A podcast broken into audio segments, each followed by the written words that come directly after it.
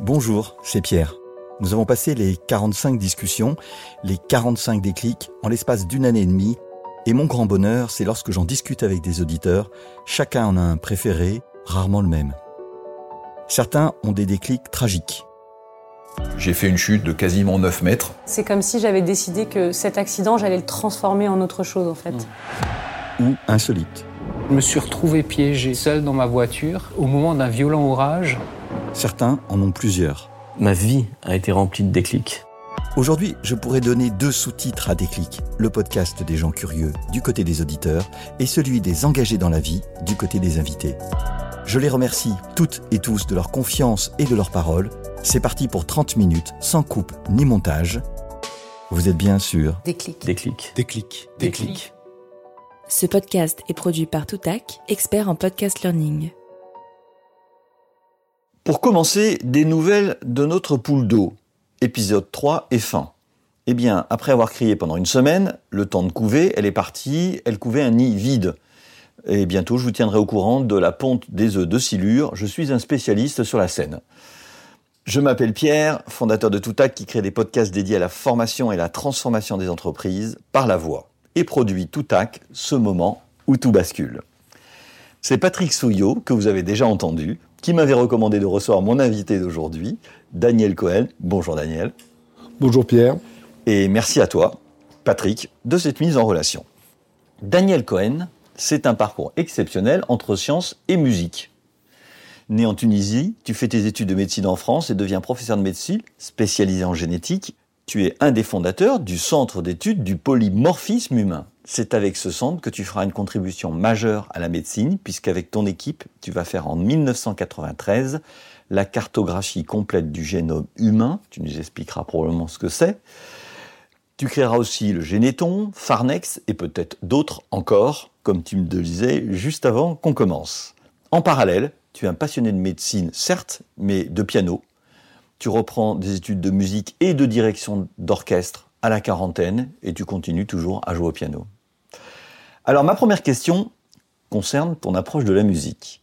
Est-ce que ta formation, et ça fera le, pendant avec Patrick Souillot, est-ce que ta formation scientifique te rend plus sensible à des mu- musiciens avec des constructions très fortes, comme un Bach ou un Telemann, comme tu es un scientifique, ou tu as la sensibilité aussi pour aller vers des romantiques, des Mendelssohn, des Schumann? Je serai encore plus éclectique parce que j'adore Bach, j'adore euh, Chopin, j'adore euh, Rachmaninoff et j'adore le jazz. Bon. Garner, Bill Evans. Donc, j'ai pas trop fait de différence. mais Évidemment, chaque type de musique euh, demande un certain type de d'expertise. Euh, Bon, ben, je les ai toutes par, par bonheur. Voilà.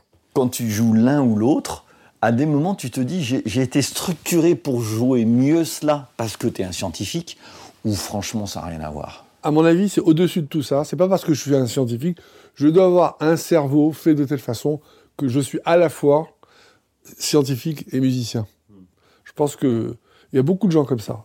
La, la plupart des scientifiques sont d'excellents musiciens. Ouais. Mais la plupart des musiciens adorent la science aussi. Donc, c'est pour ça que je pense que c'est un, un C'est la ensemble. rigueur qui, qui est aussi commune aux deux quand même. c'est un problème de structure cérébrale. Euh, Ouais. euh, D'ailleurs, que tu saches, le, le centre dans le cerveau de, de la musique Oui. est tout proche du centre de calcul. D'accord. Donc il doit y avoir une espèce de communauté comme ça, dans lequel quand on est scientifique, on est musicien et vice-versa. Alors, euh, écoute, euh, je vais tout de suite te poser la question de quel est ton déclic, si tu as eu le temps d'y réfléchir. Oui, j'ai dû en avoir plusieurs, mais celui dont je me rappelle le mieux, Oui. qui est un peu particulier, c'était pendant mon internat de médecine, Ouais. Dans les années 70. J'étais de garde Hum. aux urgences. Aux urgences, on reçoit les traumas, etc. Et j'avais des patients à regarder, à examiner, et des radios de ces patients, en particulier des radios de l'épaule, parce que c'était des traumas de l'épaule. Bon. Et j'avais deux patients. Un était noir, et l'autre était arabe musulman. Bref, je les examine. Bon, je ne me rappelle plus trop ce que j'avais diagnostiqué, mais je regarde les radios. Et euh, on me présente la radio, je dis, ah, la, la radio du monsieur, je ne me rappelle plus son nom, qui était noir. Je dis, ah bon, il n'y a rien du tout. Et ensuite, on me présente la radio de l'autre, qui était musulman, il n'y avait rien du tout non plus. Et la infirmière se trompait. Non, non, excusez-moi, je me suis trompé, c'était l'inverse. Ouais. C'était l'inverse. Et c'était exactement les mêmes radios. Ouais. C'était idiot comme principe. Je me suis dit, voilà, deux gens, deux personnes qu'on va mettre, on va classer selon nos, nos paradigmes stupides dans deux catégories différentes, Ouais. Étaient exactement identiques dès qu'on regardait à l'intérieur. L'image était la même.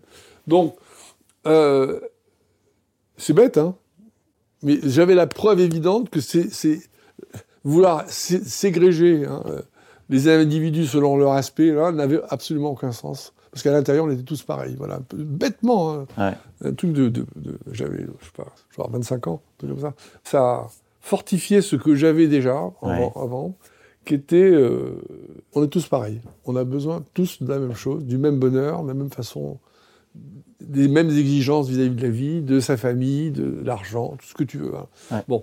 Et ça, je, je dis que ça a renforcé, mais là, ça m'a apporté une preuve scientifique, Ouais. si tu veux. hein. Ouais. Pas- stupide, mais scientifique. Euh, parce que je suis né en Tunisie, qui est un, un- un pays dans lequel euh, il n'y avait pas de séparation entre les ethnies. D'accord? Il y avait des juifs, il y avait des catholiques, il y avait des musulmans, des italiens, des maltais. Et on vivait tous ensemble comme une seule société, avec une entraide extraordinaire. Les religions, on- tout le monde pratiquait sa religion tranquillement, librement, mais il y avait une interaction entre les religions. Je te donne un exemple. Les juifs n'ont pas le droit d'allumer, de se servir du feu pendant le, le- le samedi. Pour contourner ça, on demandait aux Arabes de venir nous allumer le feu.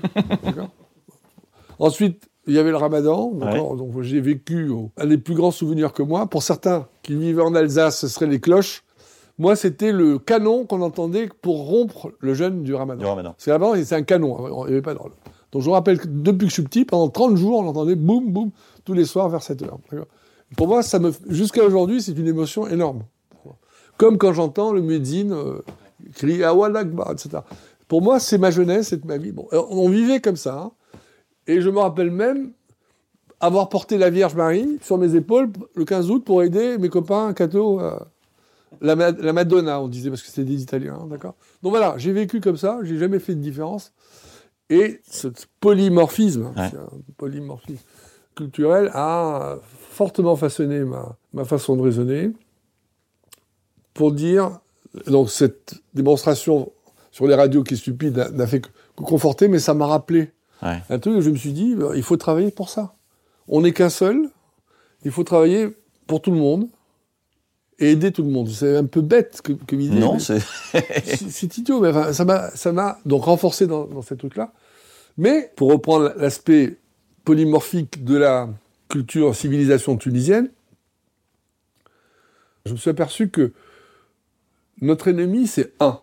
Ça veut dire qu'il faut admettre que les différences, avoir plusieurs types de cultures, plusieurs types de façons de penser, plusieurs ethnies, c'est la richesse de notre civilisation, de l'humanité. Comme la nature est diverse, imagine qu'il y avait qu'un seul type d'arbre ou un seul type de ça- alors ce serait terriblement ennuyeux. En plus, ça serait pas efficace du tout. Et ça, c'est un conflit que j'ai eu jusqu'à aujourd'hui hein, entre le un et les- la synergie du plusieurs, d'accord? Tu vois ce que je veux dire? Le un, tu le trouves dans le mot univers, Une- un seul univers. Même ça, je challenge. Et je ne suis pas le seul, parce qu'il y a des gens qui parlent de multivers. Il peut y avoir plusieurs univers. Et, et du coup, quand tu as 25 ans, tu t'en es souvenu de ce moment-là de plusieurs fois dans ta vie? Ah, tout le temps. Tout le temps. Tout le temps. Enfin, je dis tout le temps, pas tous les jours. hein, mais Non, mais tous les fréquemment. mois, je suis comme ça. Ouais. Je suis toc, ça me revient. Ah, putain. La radio d'épaule. Ça veut dire que tu as quand même des indices qui pourraient te montrer le contraire autour de toi et que tu y es sensible encore aujourd'hui? Des indices de quoi? Bah de- Du contraire de ça. C'est que tu as plein de choses qui, qui expriment le fait bah, qu'on on, on est très différents, donc euh, cette expression Oui, de... on est très différents extérieurement, mais intérieurement, évidemment, on est aussi différents intérieurement. Mais on a tous quelque chose de commun.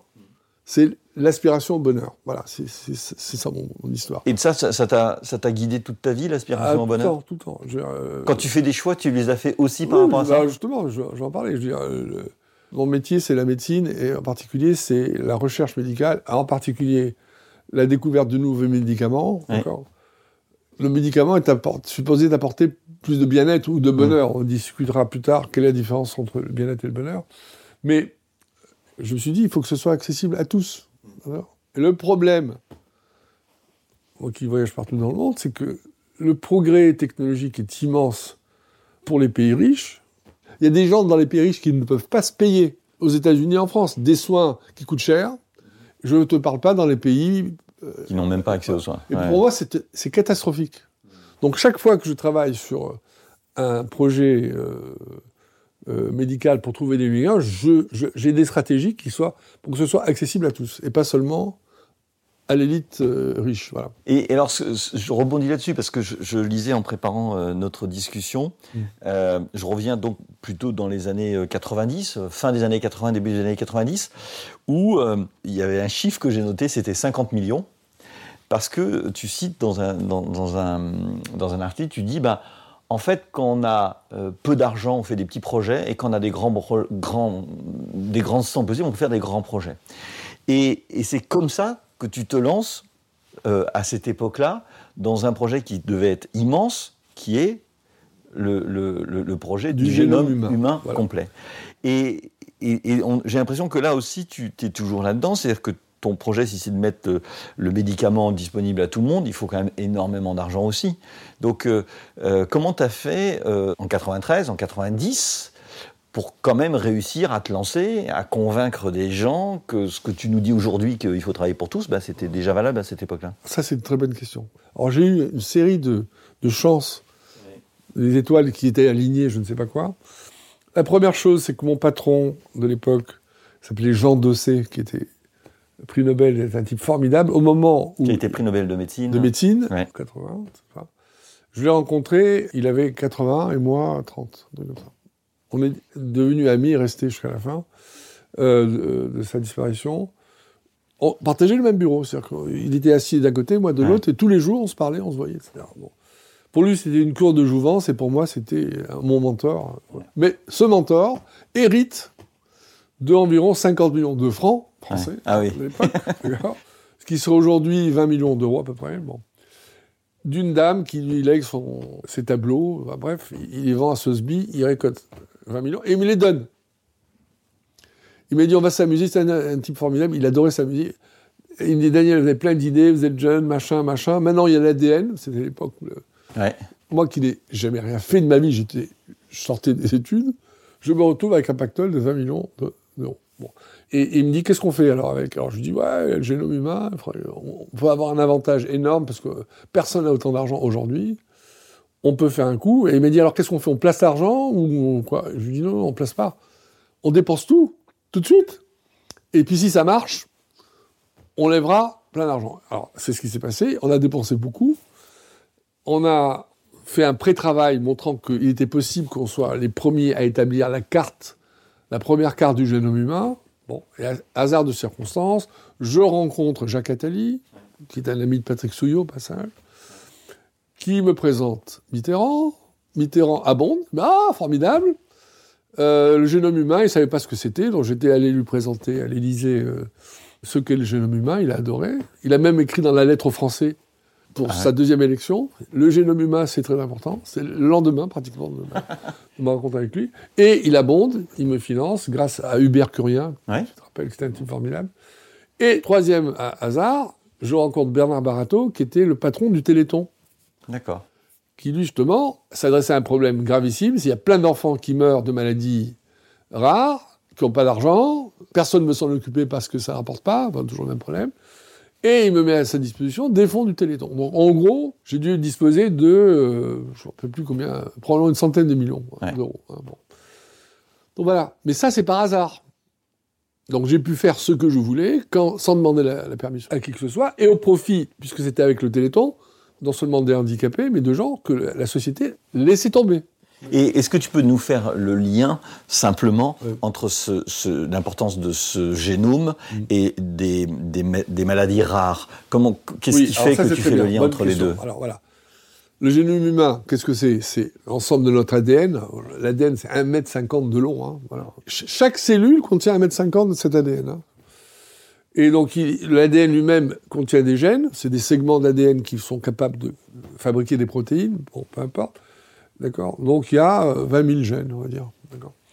Et il y a maintenant deux types de maladies. Des maladies qui sont liées au fait qu'un seul gène soit cassé, donc délétère, donc il ne marche plus. Donc, dans ces exemples-là, ça s'appelle les maladies monogéniques, un seul gène. Et on a une maladie extrêmement grave la mucoviscidose, la myopathie du chêne. Certains cancers sont liés simplement à un seul gène.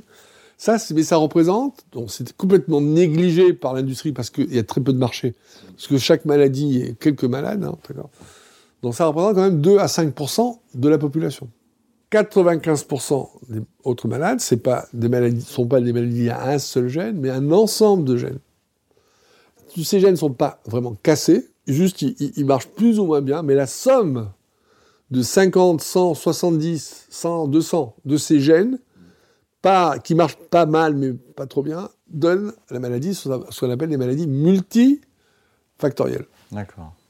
Et d'où, euh, en, en quoi ce que tu réalises avec ton équipe en 93 apporte quelque chose à euh, la Mm. Ouais, l'un ou l'autre. À l'un ou l'autre, ouais. Voilà. Bah, très simplement, c'est que avec la carte qu'on a pu établir, j'étais pas le seul, hein, j'ai j'ai eu la chance d'avoir des, collègues formidables comme Jean Wessenbach qui m'a beaucoup aidé, qui a fait une, des cartes qu'il fallait faire, qu'on appelle la carte génétique, peu importe. Lui euh, en particulier, parce que je- moi je suis passé à autre chose, a découvert, euh, a permis de découvrir les 500, les gènes pour 500 maladies, qui ont engendré des thérapeutiques, puisqu'on connaissait les gènes, dont des thérapies géniques, c'est-à-dire remplacer le gène défectueux par un gène qui marche. Donc ça, c'est déjà pour cette partie-là. La partie rare. C'est relativement facile. Trouver le gène cassé, maintenant qu'on peut lire le génome comme on veut très facilement. Ensuite, sur les parties, les autres maladies multigéniques dans lesquelles il fallait trouver pas un gène, mais des ensembles de gènes, c'est devenu ma spécialité. Donc j'ai beaucoup travaillé là-dessus et euh, identifié des gènes, pas un seul, mais genre des centaines de gènes impliqués dans la maladie d'Alzheimer, la maladie de Parkinson, la maladie de Charcot, la méchance, un certain nombre de maladies. Et à partir de ces ensembles de gènes, j'ai pu faire une stratégie pour identifier les médicaments qui pouvaient agir sur ces ensembles. Et tu, vas, tu comprends très vite euh, du coup aujourd'hui, ma spécialité, c'est pas de trouver le médicament contre la maladie dans laquelle il y a 100 gènes, mais la combinaison de médicaments.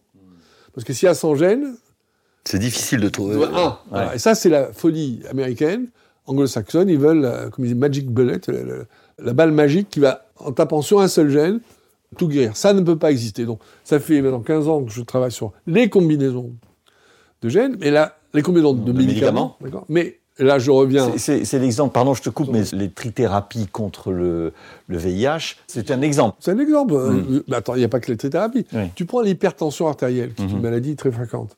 Aujourd'hui, on donne quatre médicaments Mm. dans une seule pilule. D'accord.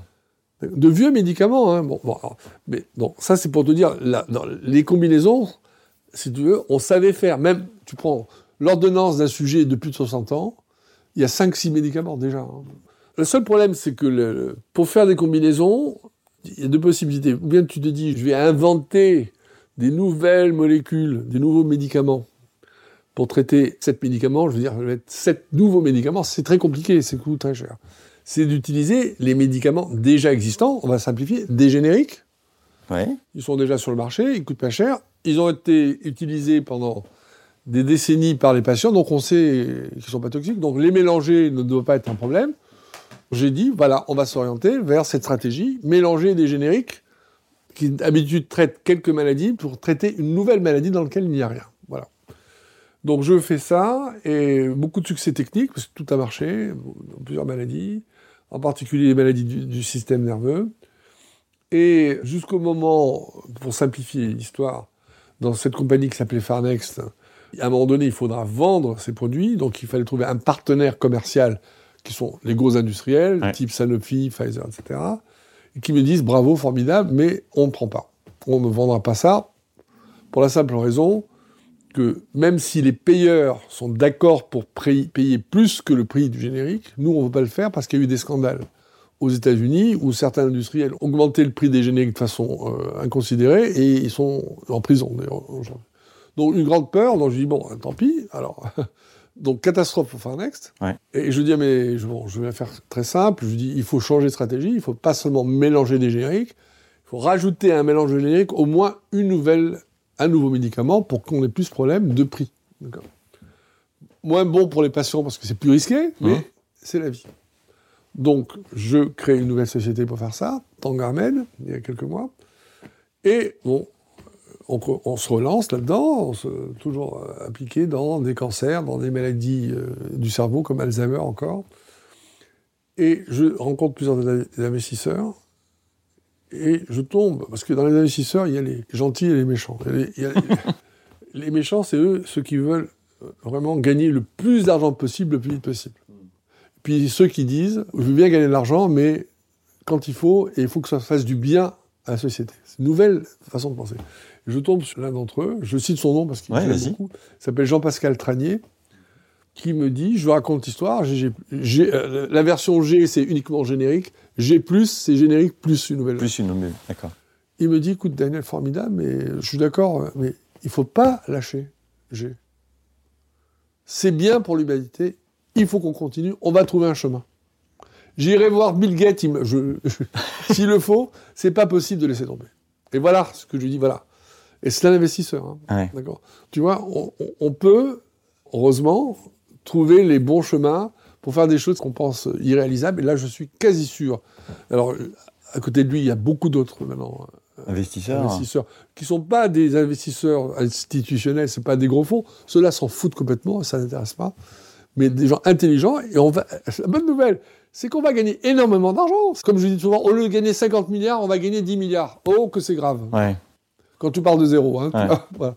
Donc voilà, voilà où j'en suis en ce moment. Mais je suis très content de voir que parmi mon équipe, d'abord, hein, qui m'entoure, sont extrêmement motivés autour de cette approche-là, parce qu'elle elle pense que c'est pour le bien, le bien de tout le monde, de trouver des investisseurs intelligents qui, qui vont dans ce sens. Je suis assez confiant que ça va marcher. Et quand tu évoques ça, parce que je l'ai vu, euh, ce qui s'était passé même euh, il, y a, il y a une vingtaine d'années, j'ai l'impression qu'il y a deux partenaires dans la médecine, il y a le privé et il y a le public. Oui. Lorsque tu constitues ce G+, donc euh, ce que tu évoques, euh, la combinaison de génériques existants plus une, nouvelle. si tu vas voir les, les pouvoirs publics, ils sont pas prêts à financer, à aider ça? Alors, Parce que tu Ah, as, bien mais- ces deux éléments, as bien ces deux éléments possibles, non? Bien sûr, bien sûr. Alors, bien oui, la réponse est oui. Sauf qu'il y a les pouvoirs publics qui ont du potentiel et il y a ceux qui n'en peuvent pas. Alors, je vais citer deux exemples.